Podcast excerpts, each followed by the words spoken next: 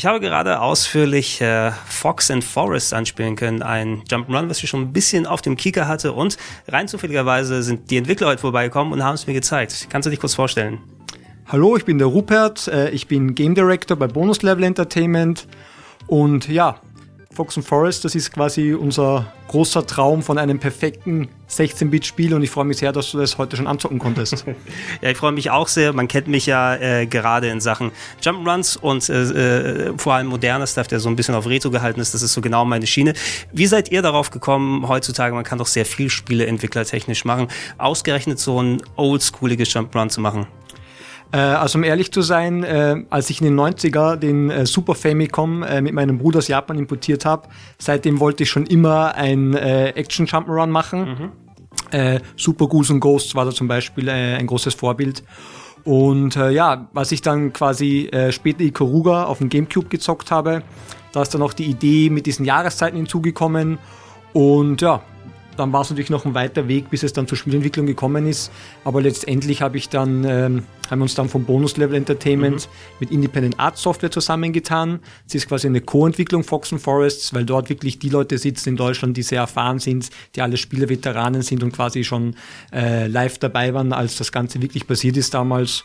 Und diesen Traum von einem ja, perfekten 16-Bit-Spiel haben wir eben immer schon geteilt. Mhm. Und jetzt äh, auch dank der Kickstarter-Kampagne konnten wir den in die Tat umsetzen. Hm, zu wie vielen Leuten seid ihr denn jetzt äh, dran eigentlich am Spiel gewesen? Also ich meine, ist es etwas, wo du gesagt hast, hey, da bin ich federführend und suche mir jetzt ein paar Leute oder ist es etwas, was so aus einer Bekanntschaft, Clique, Freundschaft, Arbeitskollegen entstanden ist? Ja, so teils, teils. Ich, ich habe schon ein sehr genaues äh, Konzept vor Augen gehabt und mhm. Bild vor Augen ähm, und habe dann eben mit den Jungs bei Independent Art Software die perfekten Partner dafür gefunden. Ich habe früher dort selber gearbeitet für fünf Jahre mhm. und wir haben damals schon in der Mittagspause gejoked, hey geil, irgendwann machen wir unser perfektes äh, Super Nintendo Spiel. Und äh, ja, also es ist ähm, eine Mischung aus beiden. Aber ich glaube, man muss heutzutage schon eine ziemlich klare Vision haben, mhm. dass man dann aufgrund der verschiedensten technischen Gegebenheiten und Möglichkeiten in der Spieleprogrammierung auch dorthin kommt, wo man eigentlich äh, hin wollte. Mhm. Was, was war denn so die Initialzündung zu sagen, hey, jetzt ist der Markt bereit, dass wir so ein Spiel äh, verwirklichen können, was wir haben wollen? Ich meine, in den letzten Jahren gerade durch Kickstarter ist natürlich viel, äh, vielen Leuten die Tür geöffnet worden, da auch mal solche Projekte anzuschieben. Ähm, hab, wann habt ihr den Punkt gesehen, gesagt, okay, jetzt können wir es machen? Also da muss ich ganz ehrlich sein, ohne Shovel Knight hätten wir uns wahrscheinlich nicht drüber getraut. Aber die sind da sicher unser großes Vorbild. Die haben das eben geschafft in ihrem 8-Bit-Stil. Und dann haben wir uns gedacht, hey, wenn die das mit 8-Bit schaffen und mit Kickstarter, dann können wir das hoffentlich auch mit 16-Bit äh, und Super Nintendo schaffen. Mhm. Ähm, Shovel Knight ist ein ganz gutes Beispiel. Ähm, bei dem Game war ja eins der äh, Alleinstellungsmerkmale, die Entwickler haben die NES-Ära sehr weit nach oben gehoben. Die haben natürlich ein Spiel gemacht, was so direkt nicht auf dem NES laufen könnte, wegen Auflösung und Technik und so weiter, aber was die Limitierung der Farben, Animationsphasen, wie alles so zusammengebaut ist, erinnert an einen NES-Titel. Ähm, war es bei dir speziell oder bei euch speziell die, die Referenz zur Super Nintendo-Ära so ein Titel, der auch auf einem Super Nintendo theoretisch laufen könnte zu machen? Äh, das wollten wir. Also wir haben uns eben auch äh, an, an, die Restriktionen des Super Nintendo gehalten, Farbpaletten, Animationsframes, äh, die größten Detailsets.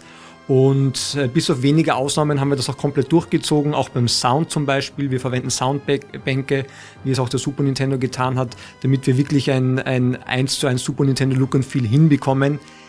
Wenn du mich jetzt fragst, ob mhm. wir das Spiel auch so auf ein Modul hätten packen können, dann hätten wir es doch äh, schwer gehabt, weil einerseits der, der Season Switch, der ja bei mhm. uns quasi on the fly, also, also nahtlos geht, der ist schon ein bisschen eine technische Herausforderung und auch von der Größe her, also wir hätten, äh, glaube ich, 114 Super Nintendo Module gebraucht, um Fox and Forest äh, auf die Konsole zu bekommen.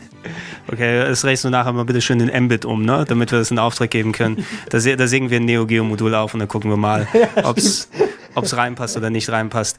Ähm, von dem, was ich bisher gespielt habe, ähm, wir haben viele Jump'n'Runs natürlich, auch aktuelle als auch alte, die wir heutzutage nochmal spielen können. Es hat schon einen ziemlich eigenständigen Charakter dadurch, du hast keine kleinen, schnellen Level, sondern das ist ein ausladendes Spiel. Du hast eher einen sich langsam bewegenden Charakter, der aber viel Varianz hat, was so die Moves geht, die man upgraden kann. Hat mich fast schon ein bisschen eher an so europäische Computer-Jump'n'Runs erinnert. Der Look natürlich Super Nintendo, aber ich denke dann an, an ja, Stuff von Amiga her, so ein bisschen Turrican American habe ich so drin gesehen.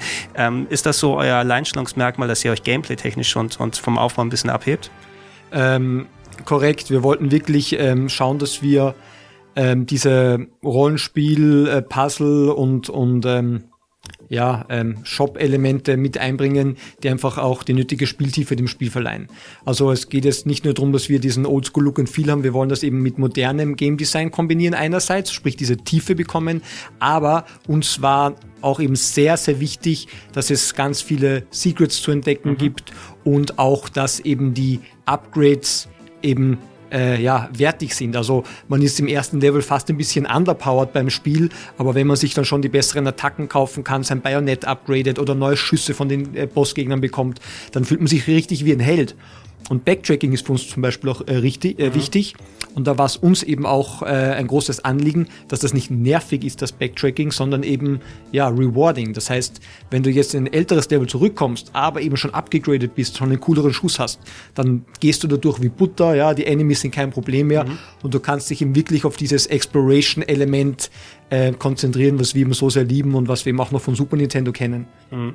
Wie, wie sehr werdet ihr gerade begünstigt davon, dass die Switch momentan Jump'n'Run technisch quasi der Himmel zu sein scheint? Also viele Leute, die ihre alten Spiele nochmal auf der Switch herausbringen, haben auf einmal gefühlt abartig viel Verkäufe. Ähm, vor einiger Zeit gab es dieses Blossom Tales, was ja zum Beispiel so ein Zelda-artiges Game gewesen ist, was sicher irgendwie so 20 Mal mehr als die PC-Version verkauft hat auf, äh, auf der Switch. Ähm, ihr seid ja jetzt auch auf der Switch drauf und äh, erwartet ihr da auch so eine Diskrepanz, dass viel, viel mehr Leute auf der Switch da spielen werden als auf den anderen Plattformen? Das hoffen wir natürlich. Äh, also das Spiel wieder auf allen äh, Plattformen erscheinen, PC, PlayStation 4, Xbox One und der Switch. Und wir haben natürlich auch in letzter Zeit beobachtet, dass die Switch für solche Spiele ähm, sehr gut funktioniert. Ja, und da wir eben auch diesen 16-Bit-Look äh, mittransportieren, hoffen wir, dass wir dann auch auf der Switch entsprechend erfolgreich sein werden. Mhm. Das Spiel ist im Endeffekt fertig. Wann genau ist Release und Plattform? Wie kann man es am ehesten bekommen? Also Release wird im Frühjahr 2018 sein. Mhm.